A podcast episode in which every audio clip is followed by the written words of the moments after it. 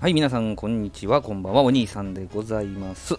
えー、三宮餃子巡りもその6までやってまいりまして、今日はですね、大陸さんです。おお、なかなか壮大でしょう。ラーメン、餃子、大陸って書いてありまして、えーもちろんね、写真は餃子を撮るんですけれどもね、えーソース焼きそば美味しかったですね。これはどうしようかな。まあまあまあ、ちょっとすいません。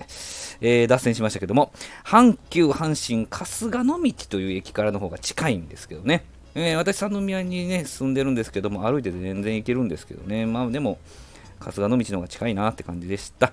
えー11時30分からオープンするんですけども、で、まあ12時過ぎまでいたのかな。サクッと食べて出たんですけどね。あのお一人で来られてるお客様も含めてね、じわじわと埋まっていって、7組ぐらいになったんかな。いやー、めっちゃ、ランチタイムめっちゃにぎわうやんと思いました。相席始まりましたからね、相席が。はい。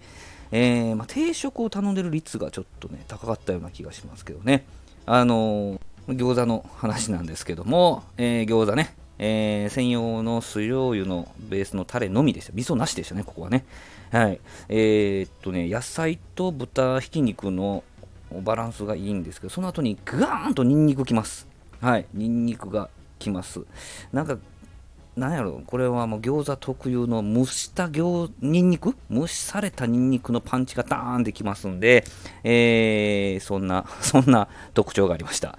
で、先ほど言いましたけど、ソース焼きそばが絶品だったんで、どうしようかな、これ。写真に1個しか載せられないですもんね。あの、餃子を載せてるんですけど、まあ、あの、ツイッターにでも上げときましょうかね。ウスターソースのね、ソース焼きそばやと思うんですけど、中華料理屋さんでね、ソース焼きそばまず珍しいんですけど、またそれが美味しいんですよ。で、まあ、食べログ見たら、やっぱりソース焼きそば頼んだ人多かったですね。はい。まだ本当にあのツイッターに上げておきます。本当美味しかったんですから。はい。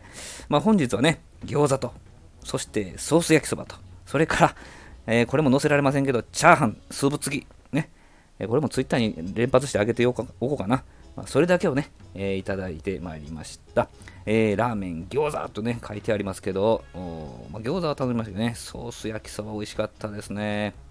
いや野菜もたっぷりでああもちろん量もたっぷりやったんですけどでもペロッと餃子1人前食べてチャーハンも食べたけどソース焼きそばもいけましたねはい、まあ、ビールも飲みましたけどねえー大便でしたはいまあそんなね、えー大陸さんを紹介させていただきました、えー三宮餃子巡りその6でございましてもうちょっと続きますんでねまた次の配信をお楽しみにしていただけたらなと思います。どうもありがとうございました。